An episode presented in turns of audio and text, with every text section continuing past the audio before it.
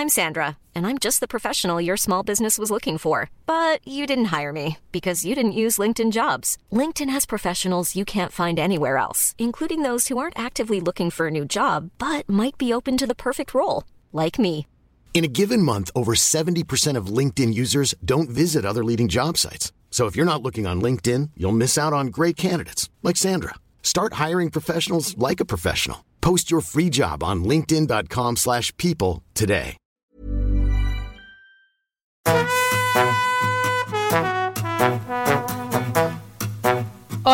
Estás escuchando De piel a cabeza, un recorrido por tu salud con Ana y Rosa Molina. porque sabemos que el conocimiento es la mejor medicina.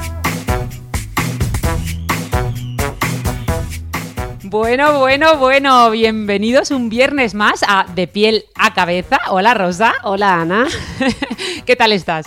Pues yo bien aquí renunciando, renunciando. Renunciando a los regalos, ¿verdad? Esta Navidad hemos re- renunciado a los regalos mutuos Bueno, parcialmente, o sea, entre mi hermana y yo. Claro, Hemos hecho intra- un pacto de no agresión. intra, intrafraternales.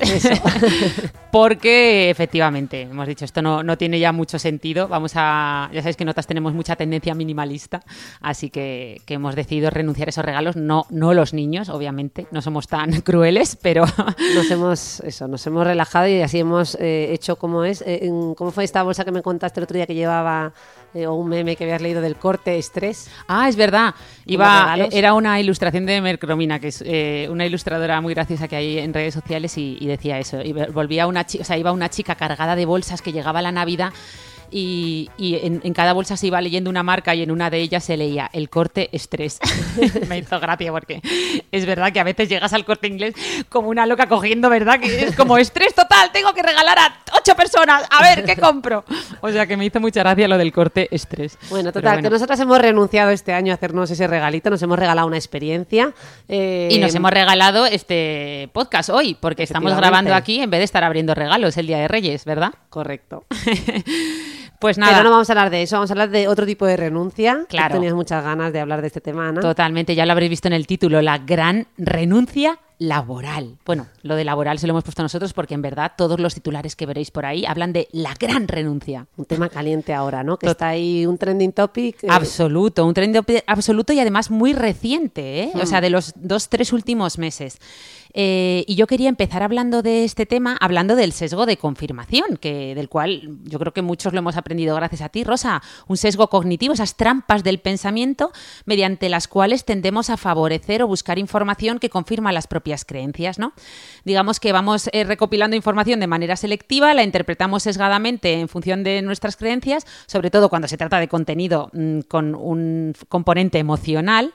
Eh, y por eso quería empezar hablando de este sesgo, porque yo llevo mucho tiempo teniendo la sensación de que a mi alrededor cada, más, o sea, cada vez más gente renunciaba a su trabajo. Eh, como, no sé, tenía la sensación de que la gente cada vez estaba menos dispuesta a aguantar en esos puestos laborales muy rígidos o de poca flexibilidad, ¿no? Pero claro, cada vez que me planteaba esto, pensaba que, bueno, pues que estaba siendo presa de este sesgo de, de pensamiento, de este sesgo de confirmación, ¿no? Eh, lo mismo que te pasa cuando quieres comprarte, yo que sé, un teléfono nuevo y empiezas a, a ver teléfonos mm, como el que tú quieres por todas partes o lo que les pasa a las embarazadas, ¿verdad? Cuando, cuando están esperando su niño, que empiezan a ver embarazos y, y niños por, por todas partes. De hecho, hay un meme muy gracioso que, que dice, papá, no te fíes de esa noticia, es una noticia falsa. Y dice él, pero hombre, ¿cómo va a ser falsa si dice justo lo que yo pienso? Qué bueno. Pues eso. Tal cual, es que eso nos pasa mucho cuando leemos el periódico, ¿verdad? Eh, o, mm, bueno, estamos en redes y consultas información eh, que viene, en- que viene con, ¿no? Muy, muy- información muy diversa y tu atención se va justo ¿no? a aquella, aquellos datos que vienen a confirmar tus, entre comillas, tus sospechas, ¿no? O tus Claro. pensamientos, tus creencias. Pues eso me pasó a mí eh, este lunes 2 de enero, que estaba, pues eso, con la mente dispersa, divagando en familia, estaba lo típico que está el telediario puesto de fondo, y de repente yo, que no estaba prestando atención a nada, de repente o, eh, veo que hablan de las noticias que iban a ser de mayor impacto en el 2022. Decían, ¿de qué se va a hablar en el 2022? Y de repente dijeron, el temazo del año va a ser la gran renuncia que se está produciendo a, nivel laboral, ¿no? Dicen los inversores y la gente del mundo de las finanzas eh, que cuando tu madre te dice que algo es una buena inversión, por ejemplo, invierte en criptomonedas, es porque ya vas tarde. Con lo cual, si algo ya está saliendo en el telediario, en prime time, a lo mejor es que ya sí que no es un sesgo de confirmación, sino que merece la pena investigar un poco sobre esto y hablar de ello, ¿no? Por tanto, hemos decidido tratarlo en el podcast, pero no solo por eso, sino porque de verdad, Rosa, es un tema súper relacionado con la salud. No solo porque las mayores renuncias se están dando entre los trabajadores de la salud, sino porque es que la salud mental tiene mucho que ver con esta gran renuncia laboral que se está produciendo principalmente en Estados Unidos. Sin duda, sin duda, ¿no? Yo creo que esto lo estamos viendo continuamente y mm, todos a nuestro alrededor lo hemos podido vivir. Eh, y el tema es que hay, hay, datos, ¿no? Empieza a haber datos de estudios que, que han medido esto. Sí. Si quieres empezamos por, por entonces un poco especificar más qué es la gran renuncia, Ana, tú que has revisado el tema? Mira, pues básicamente me puse manos a la obra a, ver exactamente, me he leído, como soy un poco obsesiva a veces para esto, me he leído un montón de artículos, me he escuchado otros podcasts, bueno, y la verdad es que he ido sacando una serie de ideas que os vamos a contar hoy, pero bueno, digamos que esto de la gran renuncia eh, es una traducción que hemos hecho literal del inglés que ellos le han llamado The Great Resignation, ¿no? Un término que eh, describió Anthony Klotz, que es profesor de gestión en la Universidad de Texas, más o menos en el año 2019. Más que un término, él habló de una predicción. Él, decía que en unos años se iba a producir una gran renuncia laboral, ¿no? Y la verdad es que parece que, que, de momento acertó, porque es cierto que al menos en Estados Unidos se está produciendo un éxodo voluntario y masivo de la fuerza laboral eh, según, según dijo él, ¿no? Entonces, bueno, más allá de que a los americanos les encanta ponerle nombres espectaculares a todo, ¿verdad? o sea, el que haya viajado a Estados Unidos sabe que allí todo es Memorial Highway, o sea, Memorial Highway, Independence Street. Cuando vas a un centro comercial es el centro comercial más grande, y si no es el más grande de la costa oeste, y si no es el más grande de la parte sur de la costa oeste, y si no es el más grande del condado, pero siempre es el más grande de, de su pueblo, por lo menos, ¿no? Entonces, bueno, eh, digamos que, eh, esta gran renuncia lo que habla es eso, de esa gran revolución laboral que, bueno, que lo que nos viene a decir es que muchos profesionales están renunciando de forma masiva a sus empleos sin que haya marcha atrás, ¿vale? Algo que no se está logrando revertir en Estados Unidos ni siquiera subiendo el salario, ¿vale? Esa famosa frase de Biden que decía, ¿verdad? ¿Os acordáis lo de pay them more? ¿Te acuerdas que se acercó al micrófono y dijo pay them more? pagarles más, ¿no? Les decía a los empresarios. Pues ni con esas, ¿vale? Según las cifras de septiembre muy recientes, que además llegaron a su cota más alta en septiembre, en septiembre de 2021 en Estados Unidos, el 3% de los empleados renunciaron eh, a sus empleos frente a, fijaros, al 1% más o menos de 2010, ¿no? Eh, digamos que eh, es un montón y en algunos sectores sube hasta el 6%, Rosa. Me, me, ha llamado la atención, no sé si tú recuerdas un estudio o lo has revisado para, para este tema, cuando has comentado lo de pagar más, eh, creo recordar que en este estudio, en este estudio al que me refiero, comparaban y, medían realmente qué es lo que más satisfacción producían los trabajadores o que, o que hacía que se mantuviesen más tiempo en su puesto de trabajo. Y aunque por supuesto el, componente económico era un punto fuerte, lo que también ayudaba muchísimo eran las condiciones laborales, claro, y el reconocimiento ¿no? de, de su labor el hecho de recibir mensajes positivos y de, motivación, ¿no? que no siempre se reciben todos los puestos laborales. Claro, claro, sentir, o sentir un refuerzo positivo, sentir que se trabaja en equipo, sentir que tienes líderes, ¿no? aunque ahora ya está un poco manido ese tema, más que jefes. Pues eso, hmm. sentir que, te tienen en cuenta, ¿no? Eh, yo creo que eso, que eso es súper importante. Eh, de hecho, bueno, esto Mm, ya lo hemos adelantado, pero que sepáis que el sector más afectado por esta revolución eh, laboral o esta gran renuncia laboral en Estados Unidos, que de momento esto está pasando allí, eh, es el de la salud. ¿Vale? Seguido de los servicios sociales y seguido de la hostelería, es decir, restaurantes, hoteles, etcétera, ¿vale? Fíjate como si te fijas en esto, valga la redundancia, perdonadme, es curioso cómo se trata en la, en la mayor parte de los casos de trabajadores esenciales, ¿no? Médicos, enfermeros, eh, sectores sociales y de profesionales que trabajan de cara al público, ¿vale? Eh, o sea que esto ya nos está diciendo algo. Es cierto que esta gran renuncia también empieza a haber datos de que se está produciendo en Italia y también en China a menor escala. ¿Vale? Eh, pero bueno, al menos eh, lo que sí que se está produciendo a nivel global es un gran cuestionamiento, ¿no? Mm. Esto imagino que va muy de la mano también del síndrome de burnout, del cual, por cierto, hablamos en otro podcast, ¿verdad? Que dedicamos un podcast específicamente, no sé si fue el de productividad, el de productividad. o uno específico de burnout. Fue el de productividad o y síndrome burnout. del profesional quemado. Sí, hablamos de productividad y lo enlazamos con burnout, sí, Eso. totalmente. Pues eh, revisando el tema, justo mm, que creo que ese estudio además no lo mencionamos en ese podcast, eh, hay un artículo que en, en concreto en sanitarios médicos eh, me llamó mucho la atención porque en concreto lo habían hecho en residentes, se veía que en los residentes había un síndrome de burnout en torno a un 30%. Este es un estudio español, ¿eh? de un- residentes de un de- de hospital madrileño.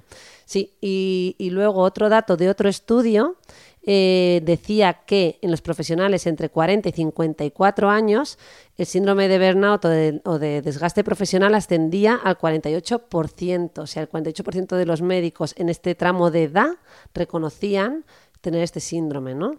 Eh, estar quemados, que yo siempre suelo bromear y digo, ojo, profesionales quemados atendiendo a, a pacientes que vienen por, por síndrome del profesional, o sea, del profesional quemado, ¿no? O sea, atendemos a los propios profesionales, nos toca atender lo que muchos padecen, ¿no? Ah, No sé claro, si te refieres a psiquiatras, ¿no? Eso eh, eh, me lo has contado alguna vez, ¿no? Como psiquiatras No, a psiquiatras estresados. no, a médicos en o- o- general, ah, los bueno, médicos de claro. familia que Ah, reciben también, a pacientes claro. que vienen por burnout. Bueno, los médicos de familia... Mi broma es que yo, siempre, yo, yo bromeo a veces que digo, psiquiatras estresados que atienden a pacientes que vienen por estrés.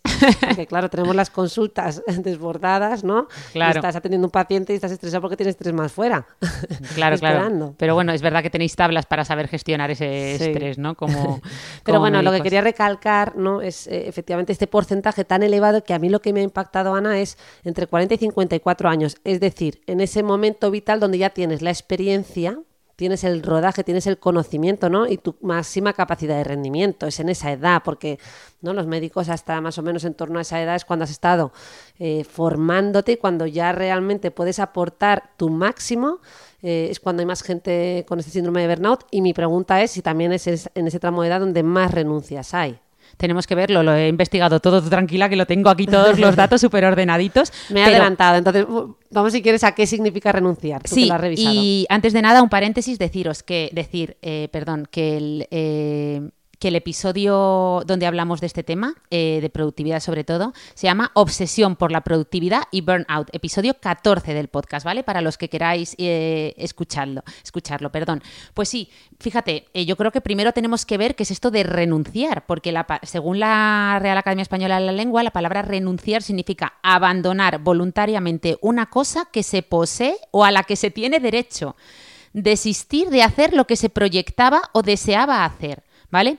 Entonces, cuando hablamos de renuncia, eh, suena realmente negativo, ¿vale? Pero lo cierto es que si le damos un poco la vuelta, al final hablar de renunciar es hablar de elegir, es hablar de prioridades, es hablar de tomar decisiones. Cuando tomamos una decisión estamos rechazando la otra, ¿no? Estamos renunciando a cosas. Pero eso no tiene por qué ser negativo, al final no podemos hacer todo, no podemos invertir nuestro tiempo en todo, con lo cual al final es importante saber lo que nos llena, lo que es esencial, ¿no? Ese concepto que hemos hablado muchas veces de coste-oportunidad. Es decir, cuál es el coste emocional, mental o físico de pasar mucho tiempo haciendo algo que detestas o que tiene un impacto en tu salud, ¿no? Que es un poco mm, lo que sucede o supongo el detonante de muchas de estas personas, ¿no? Que, que Claro. terminan renunciando o eligiendo algo diferente. Porque, porque cuáles serían todos los, o sea, los factores así principales que, explican este fenómeno que has revisado Pues mira, el tema, cuáles has encontrado. Eh, al final, des- eh, según los expertos, lo principal es aclarar que no se ponen de acuerdo, ¿vale? Como pasa muchas veces, algo es un fenómeno bastante reciente y hace falta bastante más investigación. Eh, y además, como pasa muchas veces en medicina, el origen de este fenómeno es multidisciplinar, ¿no? Digamos que no hay una causa concreta, pero sí muchos detonantes. Vamos a ir viéndolos. Mira, el primer, en primer lugar, el que todo el mundo señala como gran detonante, sin duda es la pandemia, ¿vale? Al final, si te fijas, la pandemia actuó un poco a, a modo muro de contención, ya que muchas personas estaban a lo mejor planteándose dejar sus trabajos, llegó la pandemia y dijo, bueno, voy a aguantar que con este clima de incertidumbre a lo mejor no es el mejor momento para renunciar a mi trabajo, o al revés, o, fue en, en positivo, es decir, no fue por miedo, sino porque de repente eran trabajadores de la salud que en ese momento decían, bueno, ahora yo soy lo de menos, yo ahora tengo que aportar, ¿no? O, de, o del sector servicios, ¿no? Entonces, ¿qué pasa? Que una vez ya pasó la pandemia, pues muchas de esas renuncias que se tenían que haber ido produciendo, pues se han producido todas de golpe, ¿no? Eh, entonces, eh, la pandemia además hizo que la gente tuviera tiempo para reflexionar sobre su vida, su salud mental y a qué estaban dedicando su tiempo. ¿vale? Esto es un factor que luego, pues, oye, les dio que pensar. Y además, también en la pandemia todos sabemos que se propició mucho el teletrabajo, lo que, lo que hizo que mucha gente haya empezado a trabajar desde casa, pasar más tiempo con su familia, fuera de la oficina y se hayan dado cuenta a lo mejor de que prefieren esta forma de, trabajar más flexible, ¿no? Eh, el segundo factor es lo que se denomina el agotamiento laboral o burnout, ¿vale? Del que hablábamos, ese síndrome del profesional quemado. Es decir, cuando una persona se agota tanto, tanto, tanto de su trabajo que llega a un límite en el que ya es súper fácil tomar esa decisión de renuncia, ¿no? Siempre decíamos que las decisiones se pueden tomar por inspiración o por desesperación. Pues, pues esto es lo que le pasa a algunos, ¿no? Esto, esto ha, ha pasado mucho en el sector salud, ¿vale? Es decir, trabajadores esenciales que durante la pandemia vivieron picos de trabajo absolutamente extenuantes eh, o personas que tuvieron que compaginar el teletrabajo desde su casa cuidando de los niños las 24 horas del día. Esto ha hmm. provocado auténticos agotamientos, ¿vale? sí, sí, sí. Hmm. Otro factor, en tercer lugar, está la salud mental. O sea, yo creo que todos estamos de acuerdo. en primer lugar, ¿no? todos estamos de acuerdo que este año, el 2021, ha sido el año, ¿verdad?, de la salud mental. O sea, ha aumentado el interés por la salud mental. Muchos se han dado cuenta de que pasan mucho tiempo trabajando y, por tanto, es, quieren que ese trabajo, ese tiempo que pasan trabajando, esté más alineado con esos factores emocionales o mentales que antes no tenían tanto en cuenta, ¿no? Quieren un eh, ambiente adecuado de trabajo eh, y quieren que su trabajo aporte bien a uno mismo o bien a la sociedad, ¿no? Lo que se puede llamar este sentido de trascendencia, ¿verdad? Sí. Sí, ¿Qué, más? Otro factor, y ya terminamos, que nos quedan dos. Eh, el teletrabajo, aunque ya lo hemos nombrado, pero ahora lo hablamos de él como un, como un factor como tal. Es decir, una vez que te han puesto la miel en la boca con el teletrabajo, a ver quién te la quita luego. Es decir, probar a trabajar en remoto o desde casa ha hecho que, bueno, pues que muchas personas estén exigiendo ahora a sus empresas mayor flexibilidad laboral. Muchas empresas están diciendo que no, y eso está generando desconfianza ¿no? Eh, en, en, las personas, porque, bueno, dicen, vamos a ver, eh, las empresas a lo mejor alegan que no todo el mundo rinde en remoto. Pero mm. claro, mucha gente dice, vale, no todo el mundo rinde en remoto, pero los que sí que rendimos, ¿por qué tenemos que pagar justos por pecadores, no? Entre comillas. Es decir, habrá que ver qué políticas se pueden implementar o habrá que ver, habrá que hacer encuestas de calidad del trabajo para ver si el teletrabajo realmente mejora o no, ¿no? Eh, entonces, y que además depende mucho del tipo de trabajo, ¿no? Here's a cool fact. A crocodile can't stick out its tongue. Another cool fact, you can get short-term health insurance for a month or just under a year in some states. United Healthcare short-term insurance plans are designed for people who are between jobs, coming off their parents' plan, or turning a side hustle into a full-time gig. Underwritten by Golden Rule Insurance Company, they offer flexible, budget-friendly coverage with access to a nationwide network of doctors and hospitals. Get more cool facts about United Healthcare short-term plans at uh1.com. Hiring for your small business? If you're not looking for professionals on LinkedIn, you're looking in the wrong place. That's like looking for your car keys in a fish tank. LinkedIn helps you hire professionals you can't find anywhere else, even those who aren't actively searching for a new job but might be open to the perfect role. In a given month, over 70% of LinkedIn users don't even visit other leading job sites. So start looking in the right place. With LinkedIn, you can hire professionals like a professional. Post your free job on linkedin.com slash people today.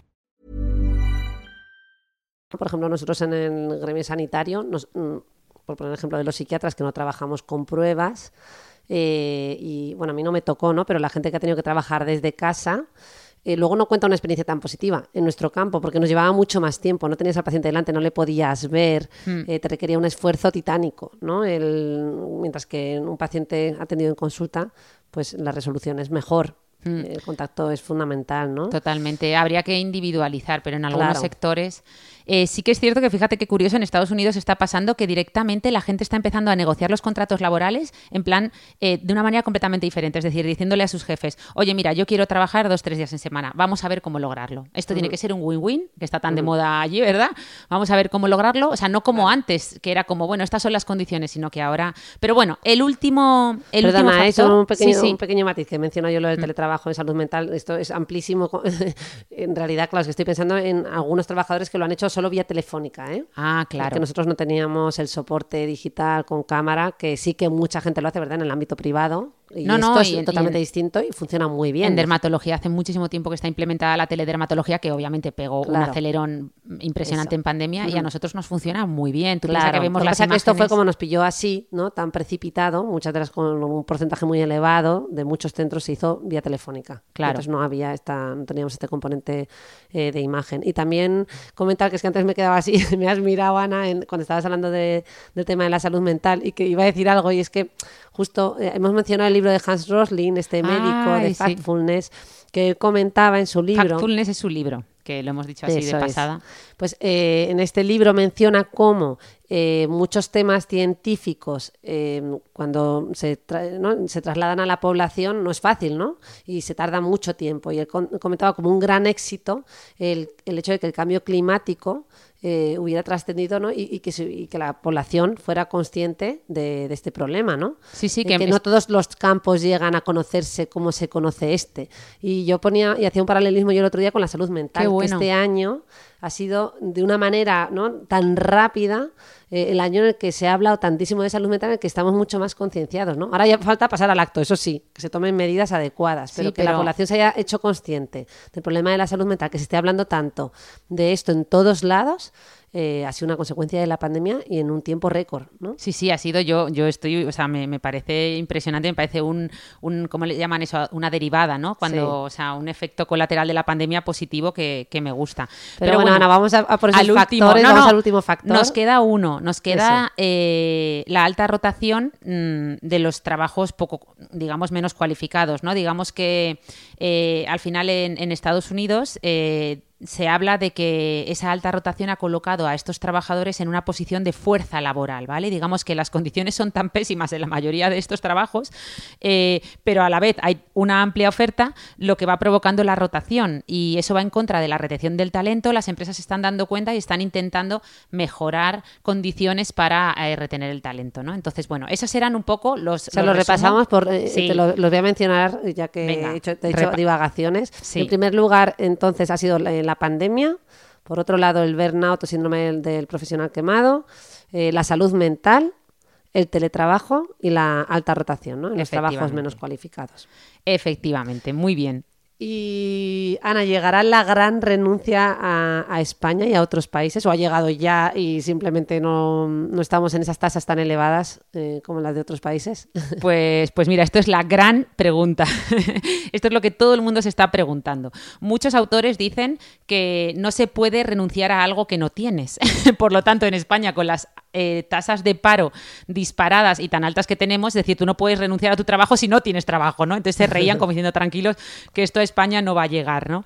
Pero bueno, otros autores lo que sí que dicen es que eh, mm, lo que sí que va a llegar o está llegando es algo adaptado a nuestro entorno laboral. Es decir, aquí no sería la gran renuncia, pero sí que podríamos llamarle la gran elección, la gran reconsideración. De hecho, así le han llamado nuestros compañeros del programa Lunes Inspiradores, ¿verdad? La gran reconsideración. Yo hablaría por la, yo a lo mejor eh, optaría por la gran revelación, porque para algunos en España empieza a ser eso, ¿no? Una revelación de que un cambio es posible, pero que, bueno, nosotros a diferencia de otros países, pues a lo mejor aún estamos en pañales, ¿no? Esta revolución. Pero fíjate qué curioso como en China, esto me, me resultó curioso, que China siempre ha sido un referente de la cultura del esfuerzo, ¿no? O del trabajo duro. Eh, de ahí ese ese, digamos, ese refrán, que, bueno, ese, ese dicho popular que hay que quitarlo porque es, es, un, es un refrán que, o sea, es un dicho popular que no se debe decir, ya avisamos lo de trabajar como un, eh, no, es un trabajo de chino. chinos. Sí. Claro, eso hay que, hay que quitarlo del lenguaje, igual que trabajar como un negro, etcétera, que ya sabéis que son expresiones racistas. Pero bueno, eh, siempre China ha sido referencia ¿no? de la cultura del esfuerzo. Entonces, parece que hasta en China se está produciendo esta pequeña mm, revolución en forma de reivindicación de momento, ¿vale? En redes sociales. Muchos jóvenes han empezado a colgar fotografías en redes sociales bajo el reto o lema eh, con el hashtag Stop996, Stop996. ¿Por qué? Porque en China eh, la jornada laboral normalmente es de 9 a 9 durante 6 días en semana, de ahí el 996, ¿vale? Entonces digamos que eh, gran parte del crecimiento económico de China se ha basado en esta clase media ultra trabajadora que ahora se está dando cuenta de que al final sus sueldos tampoco les aportan tanto poder adquisitivo y que sin embargo pues pasan mucho tiempo trabajando en algo que no disfrutan, ¿no? Entonces están habiendo esta pequeña reivindicación de momento que veremos dónde, cómo mm. y dónde llega, ¿no? Sí, qué interesante.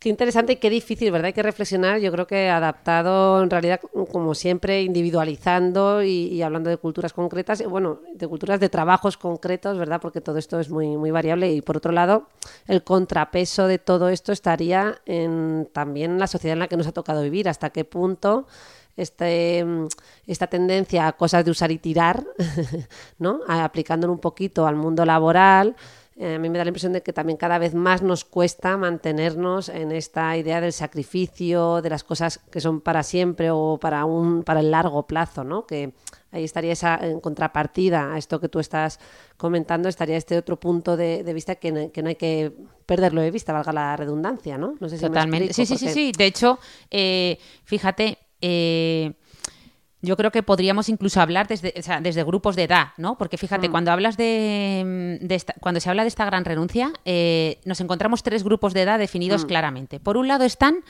eh, los que están al final de su carrera laboral, ¿vale? A partir de 55, incluso 60 años, que lo que tienen es ya un agotamiento acumulado y directamente negocian jubilaciones anticipadas o renuncian mm. para siempre, ¿no? Intentan ver o tienen unos ahorros o tienen ya una independencia financiera y, y deciden, pues, no trabajar más, ¿no? Mm. Ese sería un grupo de edad. Eh, digamos que en ese grupo lo que más se produce es eso. Luego está un segundo grupo, que sería el de los trabajadores que tú antes nombrabas, en torno a 40-45 años, ¿vale? Muchos de estos trabajadores llevan ya más de 20 años de experiencia o de repetición, como lo queramos ver. Ya sabéis que a veces confundimos repetición con experiencia, pero bueno, acumulada en un sector determinado, ¿vale? Digamos que estos eh, trabajadores ya no necesitan tanto eso de curtirse en un entorno presencial, lo que además va unido a que muchos ya han construido una familia y, valoran mucho pasar tiempo con ella, ¿no? Entonces, muchos de estos profesionales han acumulado una experiencia que les permite capitalizar sus conocimientos y diversificar sus relaciones con los empleadores, ¿no? Digamos de que, o sea, que se dan cuenta que pueden obtener ingresos diferentes de varias fuentes, por ejemplo, eh, impartir clases, eh, en cursos o másters de esas habilidades que han adquirido, realizar asesorías, consultoría, en definitiva, empezar a trabajar por proyectos concretos, ¿no? Mm. No, no unirse de por vida a un empleador, sino empezar a asumir trabajos de forma más flexible, autolimitados en el tiempo y que te permiten trabajar un poco a tu manera, ¿no? Como decía la canción. Pero por último, eh, está que ahora hablamos de esto y es donde yo más, eh, efectivamente, más cuestiones me, surgen y más escépticas soy, está el, el grupo de, de, la gente muy joven, ¿no? O sea, ¿qué pasa con el aprendizaje, como tú muy bien decías, que supone estar expuesto a esta disciplina o a estas oficinas o a estos trabajos de, cara al público para una persona joven? Es decir, en el inicio de tu etapa laboral, ¿Vas a aprender lo mismo trabajando desde casa? ¿La exposición virtual, social, te va a curtir de la misma manera que la presencial? Yo creo que todo esto está por ver, ¿no? Porque probablemente yo creo que esto va a ser una merma en la adquisición de habilidades sociales, ¿no? Yo, mm, yo creo que esas etapas más tempranas de, nuestra vida laboral eh, sí que sí que a veces hay que, ¿no? O sea, hay que no perder esa cultura un poco del esfuerzo y la disciplina. Eso, sí, aquí tú has, dirigido directamente al tema del teletrabajo, pero obviando esa parte, eh, el tema de Mm, del sacrificio en la gente más joven que está empezando es algo que sí que tiene que formar parte de su formación, porque tú eh, te has referido a este grupo de edad a partir de los 40 años que efectivamente ya han llegado ¿no? No, mm, a una formación, mm, bueno, pues eso es lo que decimos, son al final los que más pueden rendir porque tienen el mayor conocimiento y mayor experiencia y posiblemente un equilibrio, una cosa equilibrada con ganas ¿no? de hacer las cosas, de energía. Eh, mientras que, claro, en estos grupos de edad más jóvenes, si ya están quemados, nada más empezar, que a lo mejor no es que están quemados, sino que falta un poquito este espíritu de sacrificio, porque ahora está un poquito más denostado, ¿no? Parece que, el esfuerzo, es este movimiento que tú has dicho, de estar en el sofá y de decir no estoy haciendo nada, eh, que, que, está bien y que efectivamente tiene que haber tiempo para no hacer nada, por supuestísimo, tengas la edad que tengas, eh, pero que también tiene que haber una parte de constancia, ¿no? De diligencia, de sacrificio y de, y de formación. Y. Mm, sin que eso sin que, sin que esto suponga que estás trabajando 24 horas, 7 días a la semana, por supuesto que no. Pero Claro. sí esa constancia, no puede estar cambiando de trabajo a la mínima de cambio bajo este mensaje que también comentamos en el otro podcast, ¿verdad, Ana? De eh, trabaja en lo que te gusta y serás... Y no eh, volverás a no trabajar a trabajar nunca. Estos mensajes también hacen mucho daño para los más jóvenes, porque, a ver, cualquier trabajo, por muy bonito y espectacular que sea, requiere un sacrificio y un esfuerzo. Es decir, no hay trabajo, ¿no? No podemos concebir el trabajo sin un esfuerzo. No, y que los Siempre. hobbies también, o sea, una forma de, no sé si era Austin Kleon, el autor de Roba como un artista, sigue avanzando y eh, aprende a promocionar tu trabajo, esos tres libros tiene, son libros muy cortitos, pero creo que era él el que decía, si hay una forma de cargarte tu hobby o eh, es convirtiéndolo en trabajo, ¿no? O sea, que, que muchas veces estamos empeñados en eso y a lo mejor no tanto. A ver, yo mm, lo que dices me parece muy sensato y no quería personalizar, pero yo sí que miro para atrás y aunque lo fueron etapas muy duras, de trabajo muy, muy duro, yo me alegro de haber pasado pues horas, días, guardias eternas en esa puerta de urgencias, ¿no? Eh, en esos horarios inhumanos, ¿no? Que eran a veces, mm, que yo a veces miro para atrás, pero sí que te- me ha curtido. Me alegro de haber estado mucho tiempo trabajando de cara al público, me alegro de, Te de da- haber adquiri- adquirido todas esas habilidades y me ha dado perspectiva, efectivamente. O sea que a ver, a lo mejor los, a lo mejor, quiero decir que a lo mejor tiene un- una derivada positiva, ¿no? Eh, que los jóvenes ten- sean mucho más flexibles. Hablábamos el otro día del pensamiento liminal, de los perfiles híbridos, pero sí que está por ver y a mí en este grupo de edad es en el que más me cuesta efectivamente mm, ver las cosas positivas de, de estas renuncias tan tempranas, ¿no? Eso Mm, es, eso claro. es. Sí, porque al final si hay una renuncia continua, como vamos viendo, ¿verdad? En, en gente joven, no hay una oportunidad de aprendizaje tampoco. Es decir, eh, está bien que si no estás cómodo, que te está suponiendo una dificultad y un reto, a lo mejor ya no el trabajo en sí, a lo mejor puede ser simplemente el tema de las relaciones laborales con tus compañeros, que es algo, por ejemplo, que llega a salud mental, ¿no? Gente que viene contándonos esto. ¿no? Y que es de lo más complicado de llevar, Claro, o sea... Pero es que ahí tiene que haber un aprendizaje ahí. No, no- no puedes renunciar a cada trabajo porque hay alguien que te cae mal o porque tu jefe no, no- no consideras que lo hace fatal. Bueno, pero está bien, te lo puedes tomar como parte de tu aprendizaje. Pero si cada vez cambias de trabajo no va a haber un aprendizaje. ¿no? Claro, no, no, totalmente, totalmente. De hecho, todo eso va un poco, eh, o sea, te va haciendo adquirir esas famosas o denominadas soft skill o habilidades blandas que están tan de moda, ¿no?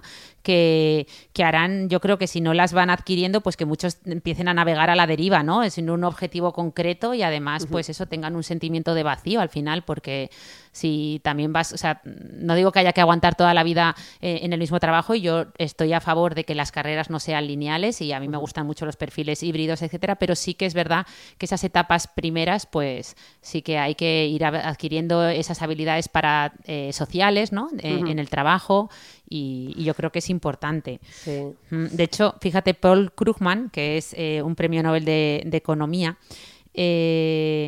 hablaba, de, hablaba también de esto, ¿no? El otro día. Y, y hablaba de que, bueno, pues que a lo largo de la historia, o sea, que él decía que a lo largo de la historia se han producido muchas revoluciones industriales o laborales, ¿no? Entonces que que muchas veces para entender esta gran revolución de la que hablamos ahora o esta gran renuncia tenem- tenemos que fijarnos en, en la historia, ¿no? Porque esto no, no es nuevo de otra manera, pero se han ido produciendo diferentes revoluciones laborales y a lo mejor no, no muchas veces la- las eh, las respuestas las vamos a obtener en la historia, ¿no? Eh, O sea que mm, Bueno, Ana, ha estado fenomenal. Yo creo que hemos dado un repaso amplio ¿no? a este tema, que sin duda está de mucha actualidad. de Totalmente. actualidad. Y, y nada, yo creo que, que estaría encantada, ¿verdad?, que la gente cuando subamos este podcast a redes sociales interactúe, nos cuente su visión, su opinión, ¿no? Porque es verdad que es complejo, ¿no? Es algo, está, está claro que es un síntoma que nos está avisando, o sea, es algo mm, que es palpable, que es evidente, eh, pero que, que no es tan sencillo, ¿verdad? Eh, No no se puede generalizar. No es tan sencillo. Yo sí que creo que va a suponer una revolución eh, laboral. Yo creo que va- se va a extender por todo el mundo y, y sí que creo que, que va a tener muchas ventajas. Va a ser un cambio en la forma en la que entendemos el trabajo, más hacia la flexibilidad, pero, pero eso, habrá derivadas positivas y derivadas negativas. No todo, no todo será bueno, pero yo creo que hay muchas cosas muy buenas que nos va a traer este replanteamiento profesional y que nos va a permitir hacer varias cosas en una vida, nos va a permitir a lo mejor, pues bueno, eh, lo más importante el principal mensaje es que, que, va a estar muy relacionado con la salud mental y vamos a intentar optimizar ese tiempo que, que, pasamos en el trabajo, que efectivamente tiene que haber una cultura del esfuerzo, pero oye, si se puede disfrutar o se puede abordar el trabajo, todo ese tiempo que pasamos trabajando de otra manera, en el que estemos eh, más a gusto, pues oye, bienvenido sea, ¿verdad? Sin duda alguna. bueno, pues muchas gracias por escucharnos. Ya sabéis que nos tenéis disponibles en todas las plataformas. Gracias por dejarnos comentarios. Nos encanta leeros. Estamos en Spotify, iVoox, eh, Google Podcast, Amazon, bueno, todas las plataformas de audio de forma totalmente gratuita. Así que, que muchísimas gracias por estar ahí. Y, y, nos vemos el próximo viernes, ¿no? Nos escuchamos. Por supuesto, nos escuchamos. Un abrazo. Adiós. Hasta luego. Adiós, adiós.